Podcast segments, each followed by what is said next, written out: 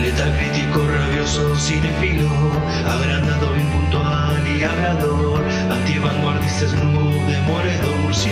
crítico, él quiere ser. Buenos días, buenas tardes, buenas noches, bueno, lo que sea que estén teniendo, bienvenidos a otro podcast del ámbito del murciélago. El día de hoy hablemos de la película del año 2015 dirigida por Sam Mendes escrita por Neil Purvis, Robert Wade, John Logan y Jess Butterworth.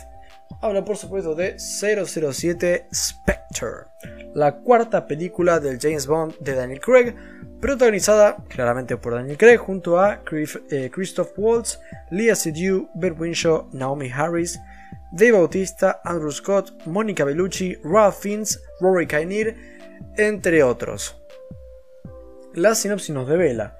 James Bond recibe un críptico mensaje del pasado que le confía una misión secreta que lo lleva a México DF y a Roma, donde conoce a Lucía Sierra, la hermosa viuda de un infame criminal.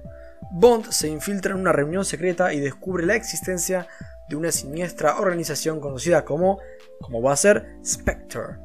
Mientras tanto, en Londres, el nuevo director del Centro para la Seguridad Nacional cuestiona las acciones de Bond y pone en duda la importancia del MI6, encabezado por M. De modo encubierto, Bond recluta a dos colaboradores para que le ayuden a encontrar a Madeline Swan, la hija de su gran enemigo, el señor White, pues quizá tenga la clave para desentrañar el misterio de Spectre. A medida que Bond avanza en su investigación, descubre una estremecedora conexión entre él y el enemigo que busca. Ok, expectativas. Bueno, como algunos sabrán, venimos haciendo las reviews de todas las pelis de, James Bond con Daniel Craig, ya hicimos la crítica de Casino Royale, de Quantum of Solace y Skyfall, tan solo falta esta y No Time to Die, la cual lógicamente no he visto, pero Spectre sí, admito que, bueno, cuando salió hace muchos años me gustó, me pareció que estaba bien, aunque no entendí mucho en su momento porque ah, no tenía muy frescas las otras pelis, pero bueno, así sola la disfruté, fue hace algún tiempo, no recuerdo demasiado. Eh, y aunque a mí me había parecido una peli correcta, a mis, eh, bueno, diría compañeros críticos, pero bueno, sería darme demasiados aires, sino a los críticos no les pareció lo mismo que a mí, realmente la, la peli tuvo malas críticas, cosa que, viste, me daba cierta curiosidad, un poco confuso estaba, ¿no? Digo, a mí me pareció que estaba ok, así que, bueno, sin más dilación, ¿los críticos tenían razón realmente o la verdad es que el joven murciélago tenía razones para ver algo bueno en esta peli? ¿Es 007 Spectre una peli recomendable para el espectador casual? ¿Es buena como engranaje en la maquinaria de James Bond? Vamos a averiguarlo. Ok, comenzando con lo positivo, como no podía ser de otra forma, prácticamente un requisito cumplido para una peli de James Bond todo lo visual.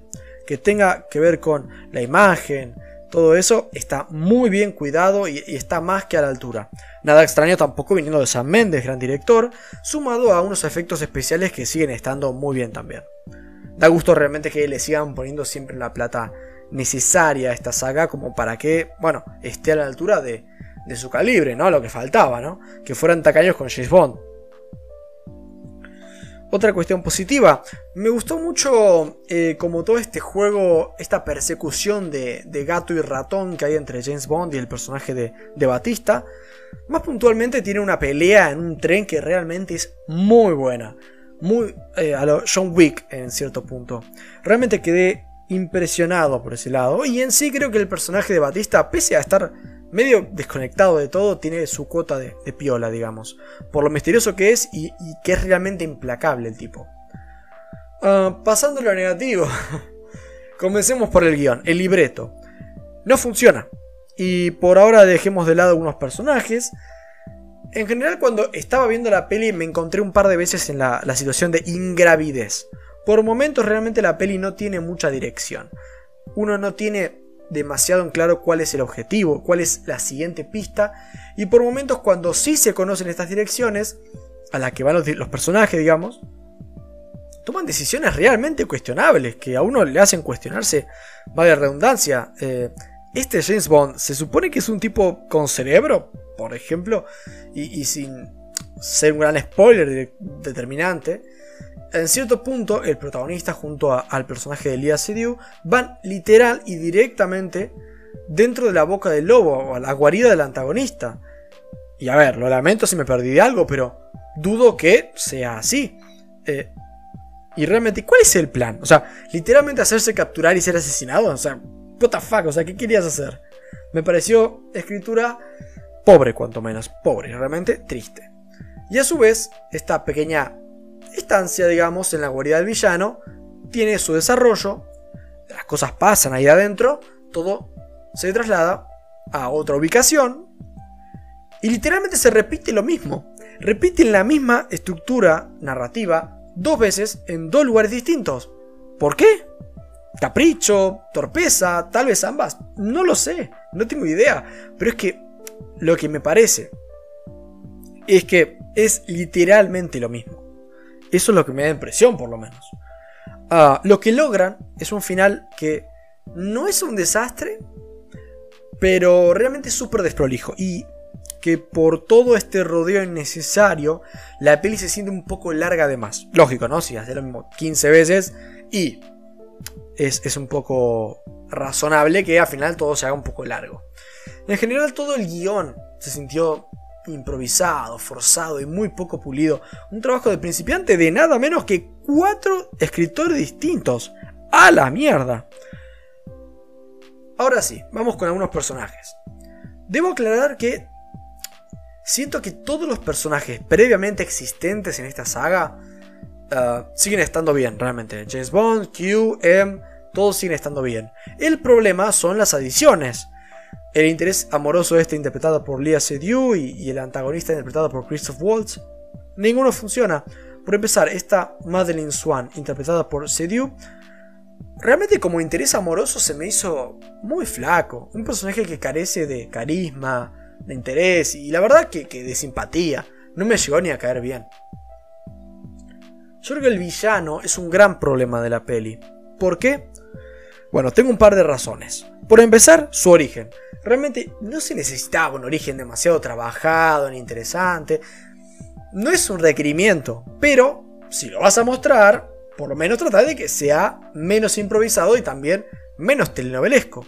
Realmente en serio, se siente como que estuviera en una telenovela. Parece lo de Rápidos y Furiosos 9, esa estupidez de, bueno, que, inventaron el personaje de John Cena, que, fue una, realmente una reverenda brudez telenovelesca.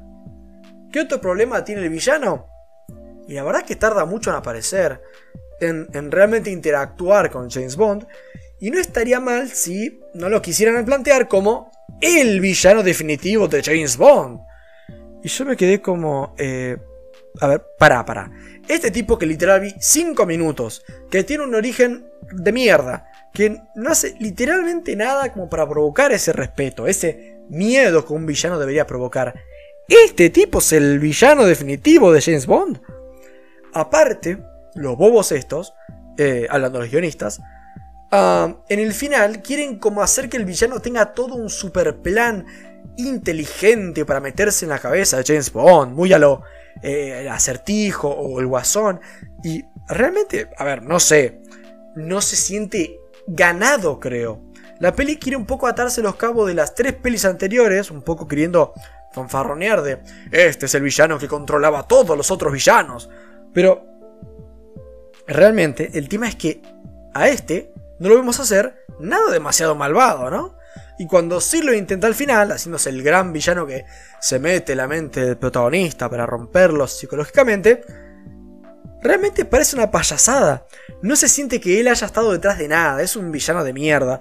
Y que cuando muestra o menciona a Le o a Silva, villanos de la primera y tercera película respectivamente, le hace mucho daño a este villano porque ellos realmente fueron buenos villanos. A ellos realmente llegamos a respetarlos en cierto punto a temerles, ¿no? Este es un payaso realmente que, bueno, por comparación sale bastante dañado.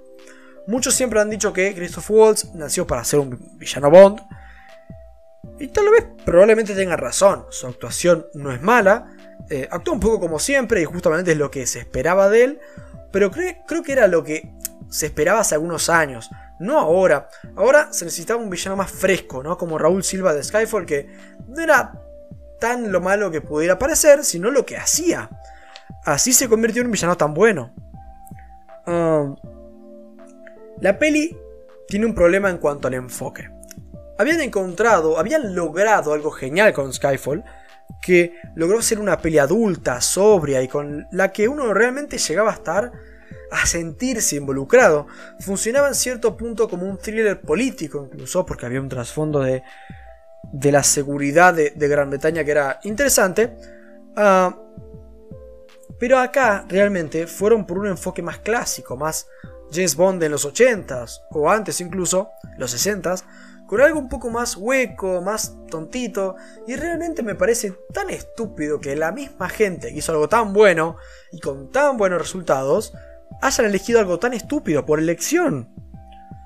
Ah, en resumen y personalizar, no me animaría a decir que esta peli es un absoluto desastre, ¿no? Porque bueno, para eso está The Room. Pero le sucede algo similar que a Quantum of Solace, la segunda película. Es que tiene algunas buenas escenas, pero tiene un guion horrible y no tiene corazón. En lo personal, me parece más que acertado el título 007 Spectre, porque siento que dentro de la saga Bond esta peli está condenada a deambular como un espectro de mediocridad. Le doy un 6.6. A ustedes les agradezco un montón por haber escuchado hasta acá. Buenas noches. Porque soy Batman.